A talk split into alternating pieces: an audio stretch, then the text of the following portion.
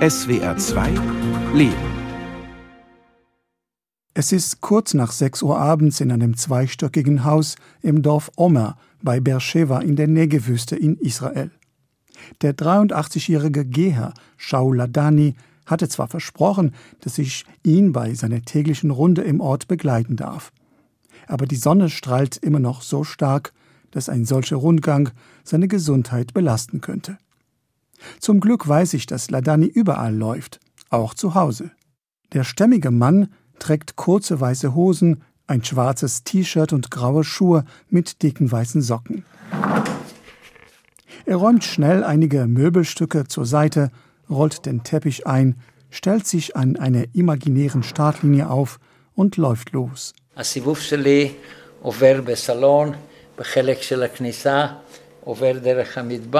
Meine Runde geht durch das Wohnzimmer, den Eingang und die Küche. Es sind schätzungsweise 27 Meter pro Kreis. Nach einer gewissen Zeit wechsle ich die Richtung.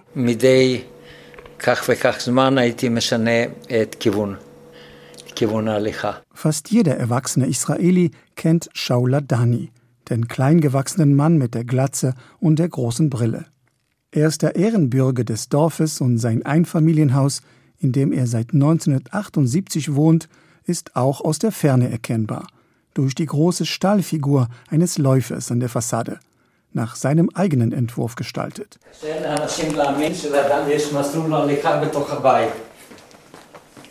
Manchen fällt es schwer zu glauben, dass jemand eine Laufbahn zu Hause hat. Das kann man mit einem Laufband nicht vergleichen, denn da kann man herunterfallen, zumal ich auch keine Laufschuhe anhabe, die meine Füße stützen. Dennoch scheint ihm jeder Schritt Freude zu machen. Shaula Dani wuchs in Belgrad in einer jüdischen, gutbürgerlichen und säkularen Familie auf. Aufgrund der Einschränkungen für Juden dort musste sein Vater Dionys, ein Chemieingenieur, Anfang der 1920er Jahre in Karlsruhe studieren. Im April 1941 in Belgrad spürte man den Judenhass nicht. Das bequeme Leben in der Villa mit Kindermädchen und Klavierunterricht endete abrupt mit dem Einmarsch der Wehrmacht. Eine Bombe schlug ins Einfamilienhaus ein, wo sich die Ladanis im Keller versteckten. פגע בקומה השנייה של הבית, קומה הראשונה, ולתוך המרתף הראשי. Die Bombe fiel schräg durch den zweiten und den ersten Stock, fiel in den Hauptkeller und tötete einige Nachbarn, die bei uns Schutz gesucht hatten. Unsere ganze Familie und einige Verwandte fanden Schutz im Waschraum. Plötzlich knallte es furchtbar und das Haus bebte. Meine Oma warf sich auf mich, um mich zu schützen. Eine schwere Tür fiel über sie, aber sie erlitt nur Abschürfungen.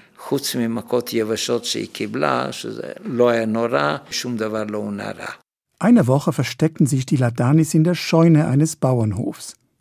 Als die Angriffe der Luftwaffe endeten, kehrten sie nach Belgrad zurück und kamen dort mit Vater Dionys zusammen, der als Reservesoldat an der Front gedient hatte. Doch bald drohte tödliche Gefahr. Die Wehrmacht hängte überall Plakate auf, die alle Juden aufriefen, sich zu melden. Wer diesem Befehl nicht folgte, sollte erschossen werden. Erst später erfuhr Ladani, dass die Juden, die sich meldeten, in ein Todeslager transportiert wurden. Die Familie ergriff die Flucht ins benachbarte Ungarn, den Verbündeten Nazi-Deutschlands. Meine Eltern stammten aus den Gebieten Nordjugoslawiens, die nun von Ungarn annektiert wurden. In der Familie sprach man akzentfrei Ungarisch miteinander. Unser Nachname ist typisch ungarisch, und die Juden in Ungarn lebten damals in Freiheit. Die große Gefahr war, dass die ungarische Gendarmerie an der Grenze alle Juden sofort erschießt oder sie an die deutschen Besatzer übergibt, die sie ihrerseits töten würden. Mit vorgetäuschtem Selbstbewusstsein und einer Prise Chutzpe spielten die Ladanis an der Grenze die perfekten Ungarn und durften weiterziehen. Aus Angst vor der lauernden Gefahr in der Grenzregion reisten sie weiter nach Budapest. Hier arbeitete Dionys als Ingenieur im größten pharmazeutischen Konzern und in zwei Patentämtern und engagierte sich in der zionistischen Bewegung. Normalität kehrte zurück. Im Flur seines Hauses läuft Shauladani vorbei an zwei großen handgemalten Grußkarten der zionistischen Bewegung in Nordhausen.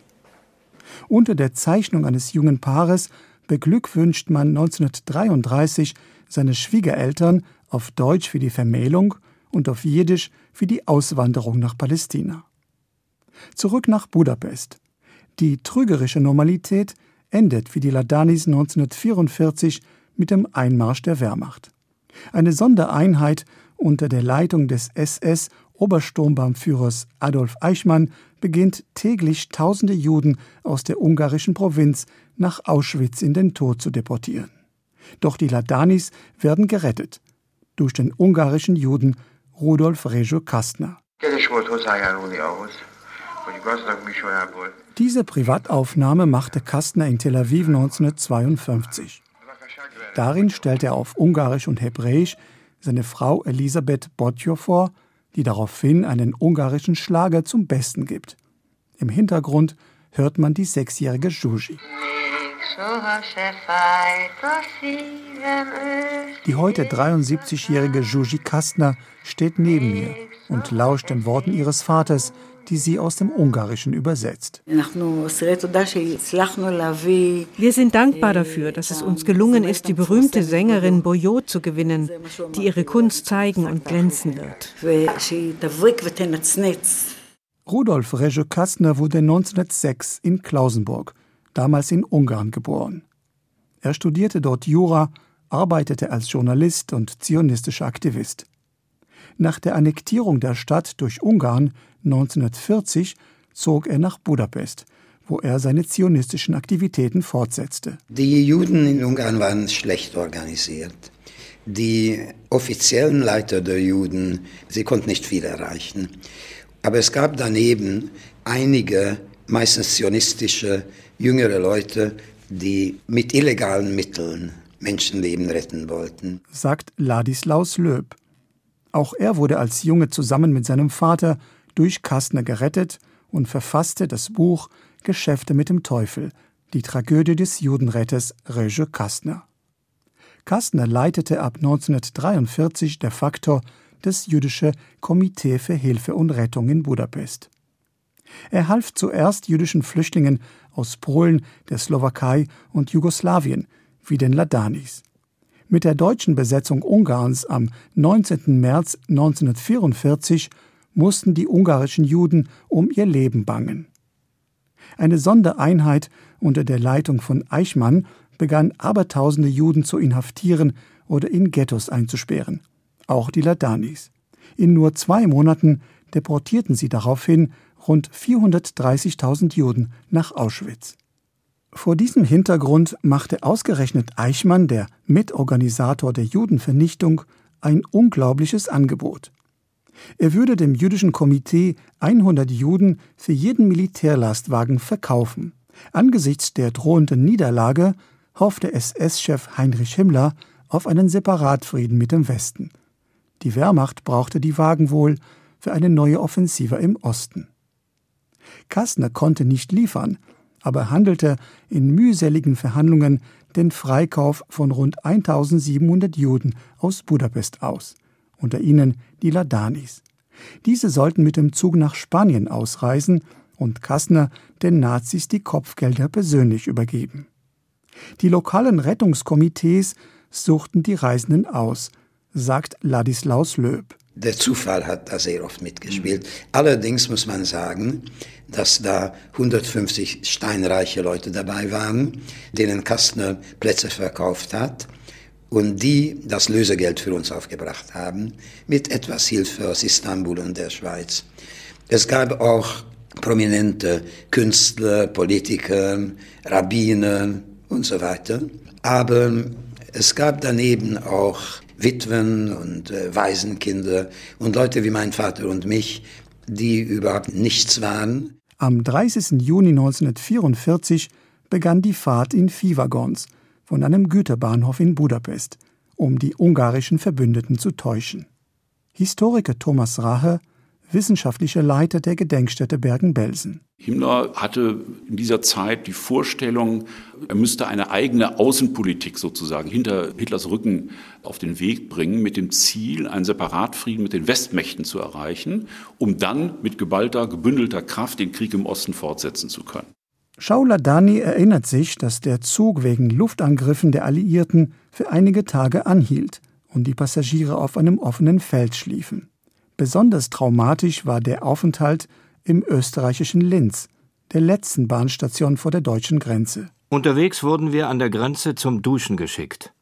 Mein Vater, ein Chemieingenieur, der sich mit Gerüchen auskannte, schnüffelte und sagte Gas. Panik brach aus. Heute weiß ich, dass zu dem Zeitpunkt die Berichte von zwei Häftlingen, die aus Auschwitz fliehen konnten, auch Ungarn erreichten. Schließlich betraten wir die Duschen und es waren ganz normale Duschen. Nach zehn Tagen stoppte der Zug an einem Bahngleis mitten in einem kleinen Wald. Die Passagiere wurden von Nazisoldaten gedrängt, die sieben Kilometer bis zum Konzentrationslager Bergen-Belsen zu laufen. Offensichtlich wollten Eichmanns Mitarbeiter von Kastner, dessen Frau und Schwiegereltern unter den Fahrgästen waren, mehr Lösegeld erpressen. Die 1684 Passagiere mussten sich nun registrieren lassen, wobei die Nazis keine Ausweise verlangten. Offiziell sollten sie alle Ungarn sein, de facto waren das nur zwei Drittel. Die Eintragung der Nationalität bestimmte über Leben und Tod. Jeder wusste natürlich, welche Nationalität er hatte, aber die Erwachsenen stritten unendlich darüber, welche Aussage besser wäre. Wir waren Jugoslawen und konnten uns als Serben, Kroaten oder Ungarn präsentieren. Ich nehme an, dass meine Eltern sich als Ungarn ausgaben. Verwandte meiner Mutter aus Siebenbürgen gaben sich als Rumänen aus. Kurz vor unserer Entlassung hatte Rumänien den Drei-Mächte-Pakt mit Nazi-Deutschland verlassen. Daher mussten alle aus unserer Gruppe, die sich als Rumänen ausgaben, in Bergen-Belsen bleiben. Unser Verwandter starb im Lager. Schauler Dani läuft im Flur seines Hauses vorbei an eine Zeichnung mit einem Hackenkreuz über eine Kaserne und einem Wachturm hinter einem Stacheldraht und der Aufschrift Bergen-Belsen. Die Kastner Gruppe genoss im Aufenthaltslager besondere Bedingungen. Sie mussten keine Zwangsarbeit leisten oder Judensterne tragen und durften ihre Kleidung behalten, ihre eigene Führung wählen und ein reges kulturelles und religiöses jüdisches Leben führen. Aber das Leben in engen Verhältnissen die Kälte und vor allem der Zählappell waren traumatisierend für Ladani. Jeden Tag wurden wir beim Appell gezählt und mussten auf Parade in Fünferreihen stehen. Ein SS-Offizier zählte uns am Eingang zur Baracke. Wir mussten aufrecht stehen, bis alle Gruppen gezählt wurden. Dann wurden die Verstorbenen addiert. Weil die SS-Leute schlecht mit Zahlen umgehen konnten, stimmte die Gesamtzahl nie, so dass man mehrmals zählen musste. Bei Kälte, Regen und Wind. Das war besonders für die Älteren schrecklich. Daher beauftragte unsere jüdische Führung meinen Vater, der fließend Deutsch sprach, damit, der SS bei der Arithmetik zu helfen. Das knappe Essen bestand aus Brot, ein wenig Margarine, Marmelade, einer Suppe aus Rübe, Mangold und Wurzelgemüse, die man anfangs nicht mal anrühren wollte.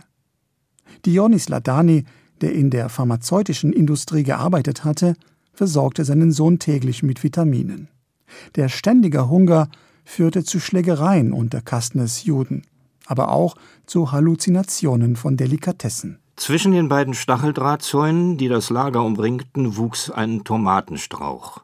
Zuerst wuchs eine kleine grüne Tomate, die immer größer und rot wurde. Meine Augen quollen über vor Lust nach diesen Tomaten, die ich natürlich nie erreichen konnte. Das erklärt, warum ich bis heute so eine große Lust auf Tomaten habe. Erst als die deutsche Niederlage näher rückte, genehmigte SS-Chef Heinrich Himmler die Ausreise der meisten aus der Kastner Gruppe. Am 4. Dezember 1944 liefen sie zum Bahnhof. Spät nachts erschien der Zug, immerhin mit Personenwagen, und sie konnten die Fahrt antreten. Zwei Tage später erreichten sie die letzte Station vor der Schweizer Grenze, wo Kastner und ein Vertreter von Adolf Eichmann auf sie warteten. Stundenlang wurden sie durch die letzten Schikanen der Nazis aufgehalten, bevor ein Schweizer Zug sie in die neutrale Schweiz brachte. Im Frühjahr 1945 pendelte Kastner zwischen Deutschland und der Schweiz. Tochter Juji Kastner. Meine Mutter bat ihn, in der Schweiz zu bleiben. Aber er antwortete, ich habe noch zu tun und es gibt noch Juden zu retten. Er kehrte zurück nach Deutschland bis zum Kriegsende. Bei einem Abstecher in die Schweiz traf Kastner seine Juden, die ihn begeistert empfingen.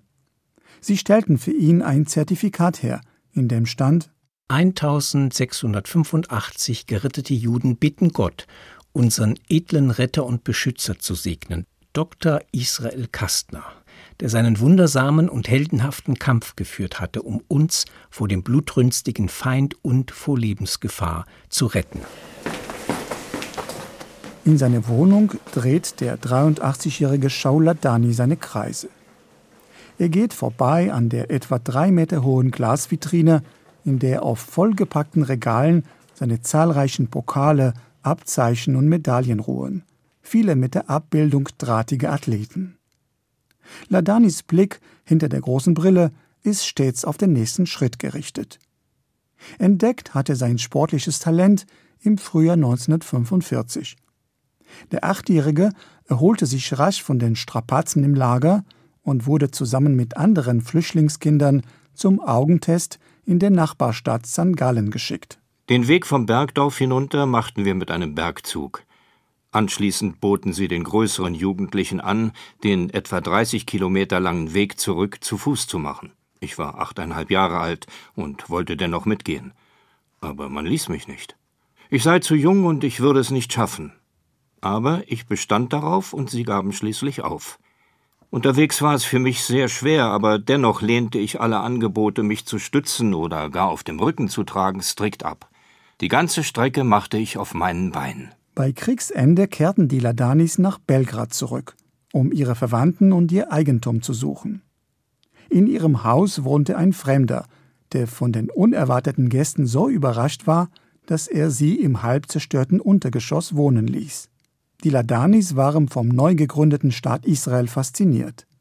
Sie wollten dorthin auswandern, auch wenn sie auf ihr Eigentum in Jugoslawien verzichten mussten.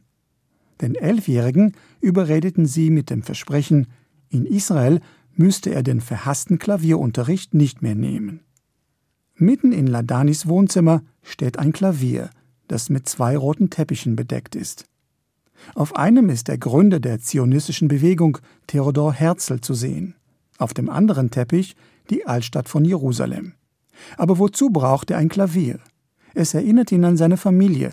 Seine Mutter hat es zur Hochzeit als Geschenk erhalten, sowie an seine im September 2018 verstorbenen Frau Shoshana, die darauf als letzte spielte. In Israel, wo Ladani Ende 1948 ankam, machte er Karriere als Wissenschaftler und wurde Professor für Wirtschaftsingenieurwesen an der Ben-Gurion-Universität. Gleichzeitig begann er eine Sportkarriere und wurde mehrfach israelischer Landesmeister im Gehen.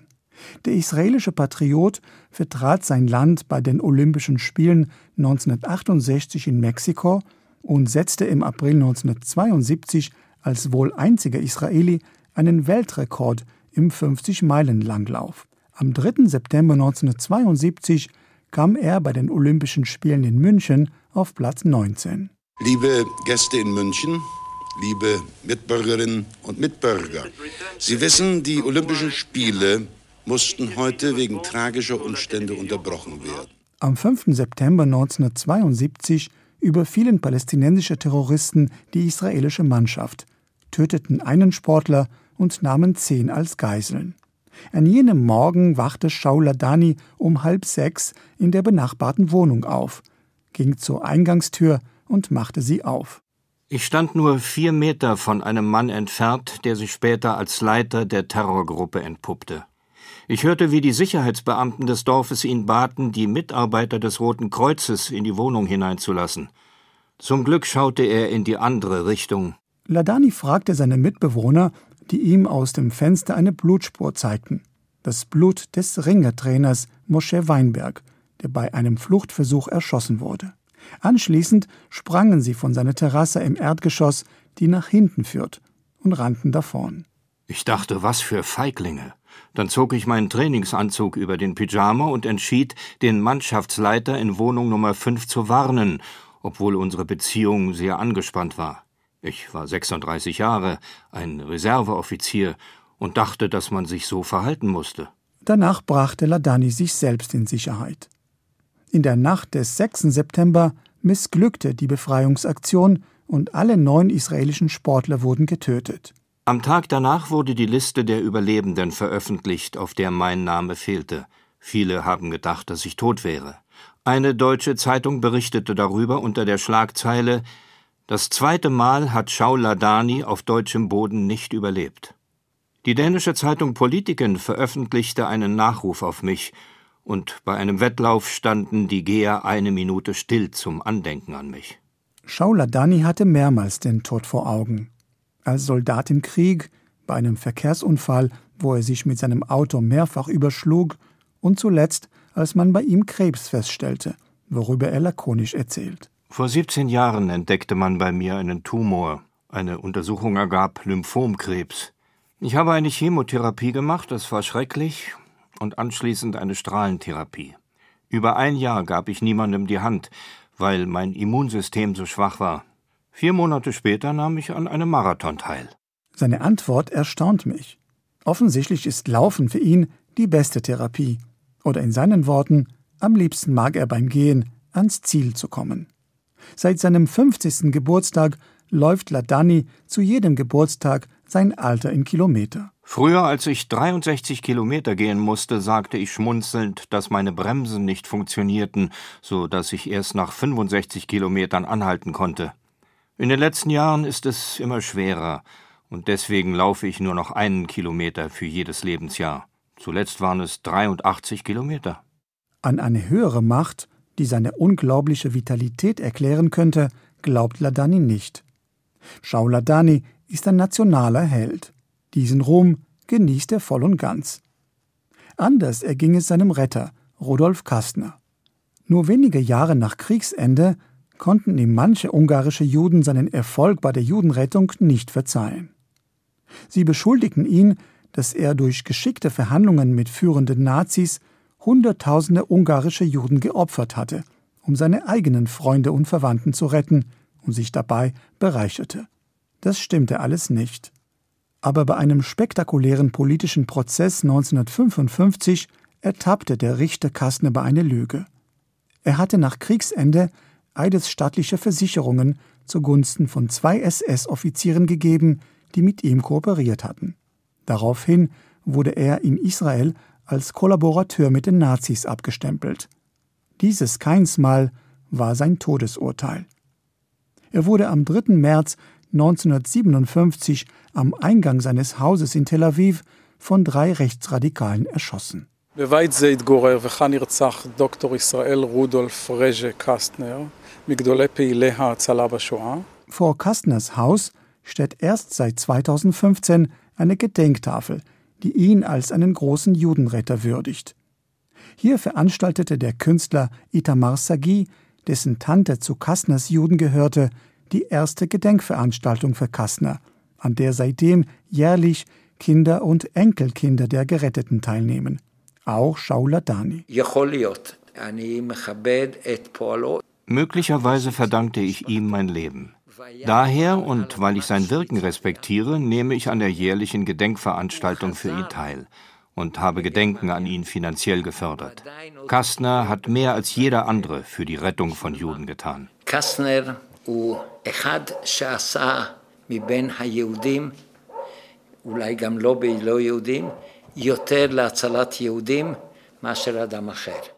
Jetzt begleitet mich Ladani zur Gartentür.